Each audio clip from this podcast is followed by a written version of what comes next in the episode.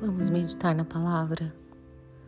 E a palavra de hoje está em Efésios, capítulo 5, versículo 17, que diz assim: Portanto, não sejam insensatos, mas procurem compreender qual é a vontade do Senhor. Essa palavra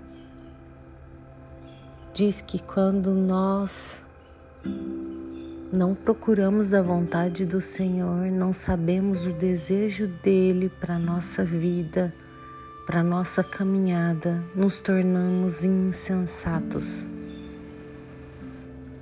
O que eu acho mais lindo da nossa relação com o Senhor ou do nosso da nossa fé como cristãos é que esse Deus nos permite esse Deus maravilhoso, Criador dos céus e da terra, com toda a sua grandiosidade, ele se, relaciona conosco. Ele não está indiferente, ele não virou as costas, ele não tem muito o que fazer e por isso não tem tempo para nós. Não. Esse Deus não é assim.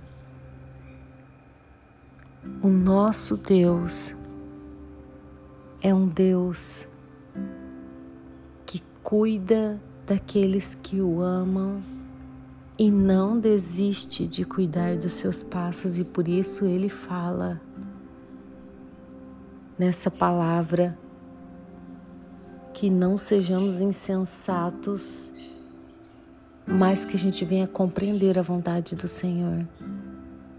Além da palavra, que Ele reservou para nós, para nos orientarmos a respeito dos princípios, todos os princípios que Ele não negocia, Ele ainda nos cela com o Espírito Santo dele, Espírito Santo de Deus, para nos ajudar a caminhar, que possamos ser sensatos, compreendendo a vontade de Deus hoje e sempre. Amém? Vamos orar?